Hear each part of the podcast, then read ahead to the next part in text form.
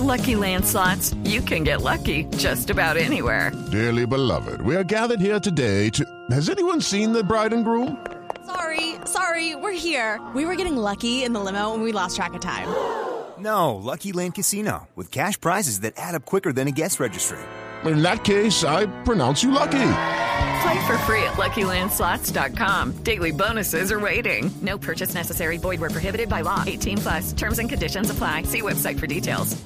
7 de la mañana, un minuto en Colombia. Buenos días, soy Julián Calderón y hoy, primero de julio de 2013, iniciamos en Blue Radio con este resumen informativo de voces y sonidos con las noticias más importantes de Colombia y del mundo en las últimas horas. Fue aplazada para el próximo jueves la audiencia que se adelanta a los dos coroneles de la policía implicados en la muerte del joven grafitero Diego Felipe Becerra, acusados supuestamente de haber manipulado la escena del crimen. Detalles, Juliana Moncada. Buenos días. La jueza 64 de control de garantías argumentó que aplazó la audiencia debido al extenso material probatorio entregado por la defensa de los coroneles José Javier Vivas y Nelson Arevalo, investigados por la muerte del grafitero Diego Felipe Becerra. También es procesada Nubia Maecha, esposa del conductor de la buceta que se vio involucrada en este caso. De otro lado, Jairo Borja, abogado defensor del coronel Arevalo, señaló que su cliente no encubrió a ningún policía y tampoco manipuló la escena. Gustavo Trejo padre de Diego Felipe Becerra, aseguró que están siendo víctimas de seguimientos y amenazas. Según él, el caso más reciente ocurrió con la hija del fiscal que lleva el caso. Además, Trejos afirmó que también en la audiencia del pasado viernes encontró a un agente de inteligencia de la policía grabando cuando se había negado el ingreso a la prensa y preguntando detalles de quiénes eran los investigados. Juliana Moncada, Blue Radio. 7 de la mañana, dos minutos y comenzó un nuevo mes, con lo que también subió el precio de los combustibles en todo el país. Miguel Garzón. Buenos días. A partir de la medianoche el precio de la gasolina subió 14 pesos y el ACPM 148 pesos en todo el país. Para Bogotá el precio de referencia es a partir de hoy de 8.646 pesos para la gasolina y de 8.277 pesos para la CPM. En ciudades como Barranquilla el precio de la gasolina se ubica en 8.483 pesos, en Neiva de 8.671 pesos, Medellín 8.596 pesos, Cali 8.646 pesos y Villavicencio 8.746 pesos. Estas cifras son determinadas por el Ministerio de Minas y Energía de acuerdo a la fórmula para determinar los precios del combustible. Miguel Garzón, Blue Radio. 7 de la mañana, tres minutos. Importantes decisiones en materia arancelaria tomaron los ministros de Comercio y de Relaciones Exteriores de los países miembros de la Alianza Pacífico tras su reunión en Villa Beleiva. Gonzalo Jiménez con las conclusiones.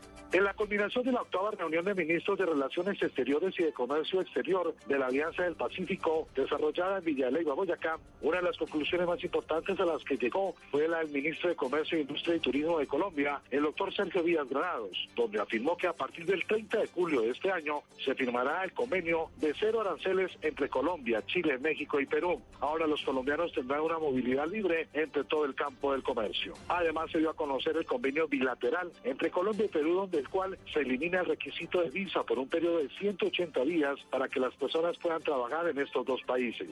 También la canciller colombiana, María Ángela Holguín, informó que en esta cumbre se estudian las solicitudes de entrada a la Alianza del Pacífico de Turquía, Corea, China y Estados Unidos. En Villa de Leyva, Gonzalo Jiménez, Blue Radio.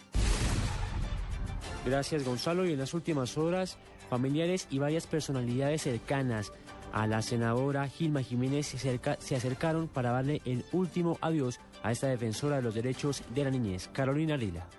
En la funeraria Gaviria, en el norte de Bogotá, es velada la senadora Gilma Jiménez y al lugar han sido muchas las personas que se acercan a dar sus condolencias y acompañar a su familia. Quienes han llegado hasta la funeraria manifiestan que lamentan la pérdida de una gran mujer que dejó un legado importante para trabajar a favor de los derechos de los niños. También el vicepresidente Angelino Garzón acompañó a la familia de la senadora y aseguró que la muerte de Gilma es una pérdida para la democracia. Yo creo que Gilma Jiménez es una pérdida para la democracia colombiana y ella dejó un gran legado que tenemos que continuarlo, la lucha por el presente de los niños y las niñas de Colombia.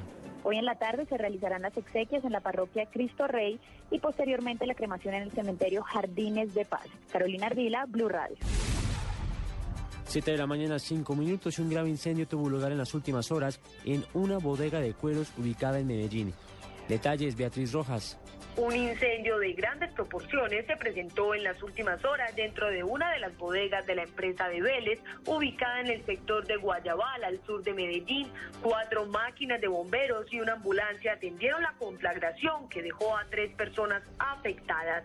Una de ellas presentaba quemaduras de segundo grado, por lo que debió ser trasladada a un centro asistencial. Las otras dos personas afectadas fueron atendidas en el sitio por la inhalación de humo. Hablamos con el capitán de bomberos Fabio Moncada, quien nos explicó que en la planta de cueros estaban adelantando unos trabajos de soldadura y al parecer una de las chispas hizo contacto con parte de la materia prima de la mercancía de cuero y así se produjo este incendio. Hasta el momento se desconoce a cuánto ascienden las pérdidas materiales. En Medellín, Beatriz Rojas, Blue Radio. 7 de la mañana, 6 minutos, y el Gobierno Nacional expidió hace 10 meses un decreto reglamentario en el que fija parámetros claros para las interceptaciones telefónicas y llama a las compañías de telefonía a facilitar estos procedimientos. Detalles, Yarid Muñoz.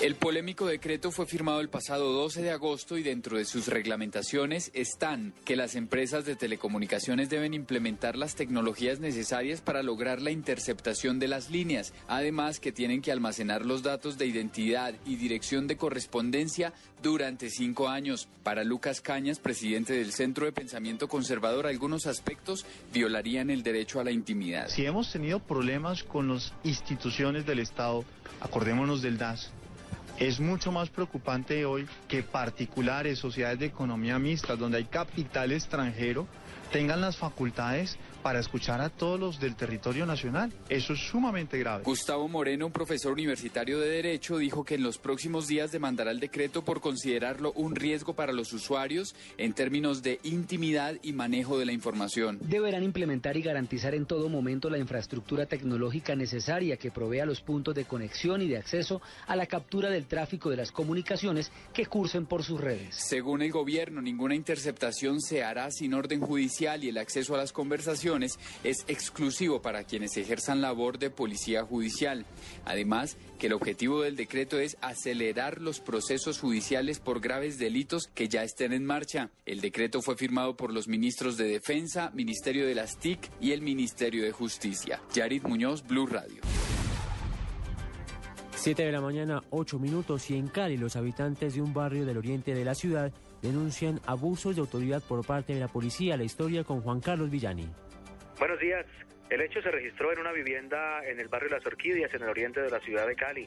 Allí, según los habitantes del sector, un grupo de uniformados llegó para realizar una captura, pero encontró resistencia por parte de algunas personas y lo que denuncian es que la policía ingresó por la fuerza a esta vivienda tumbando la reja, tumbando las puertas y dañando muchos de los enseres eh, que habían dentro de la vivienda y sacaron a esta persona del interior de la misma y posteriormente eh, se la llevaron hacia una estación de policía.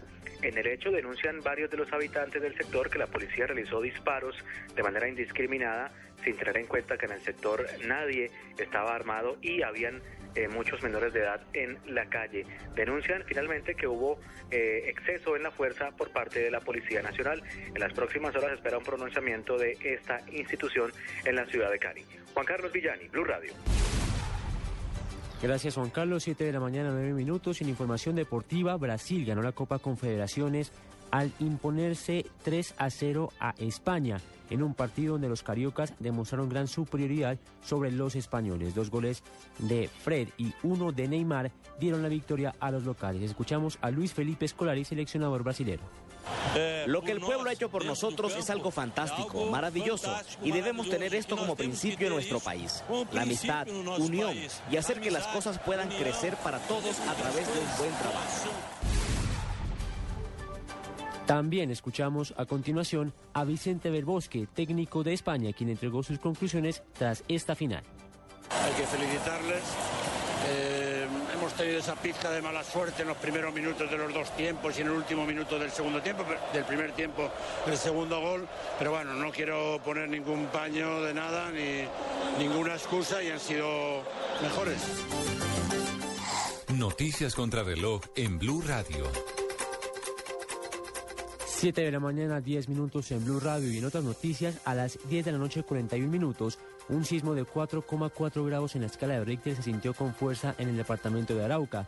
De acuerdo con el Sistema Geológico Nacional, el epicentro se ubicó 16 kilómetros al suroeste de Tame y se produjo a una profundidad menor a 30 kilómetros, por lo que se dice fue un sismo superficial. En redes sociales los habitantes de la región reportaron haber sentido un fuerte temblor. Sin embargo, aún no se tiene reporte de daños graves o víctimas. Los líderes campesinos del paro que se adelanta hace dos semanas en la región del Catatumbo aceptaron reunirse en Bogotá con los altos funcionarios del gobierno, atendiendo a la invitación que en las últimas horas había hecho el presidente Juan Manuel Santos para que busquen una salida negociada al paro. El encuentro se daría este martes. Hoy se renovarán los diálogos de paz con la guerrilla de las FARC y se seguirá con la discusión del segundo punto de la agenda que es la participación política. Las partes, siguiendo la agenda acordada, se reunirán a partir de hoy en el Palacio de Convenciones de La Habana, informan agencias internacionales. Nelson Mandela continúa grave pero estable, internado en la Heart Clinic de Pretoria, mientras que en las, en las afueras siguen rindiéndose homenajes al expresidente de Sudáfrica.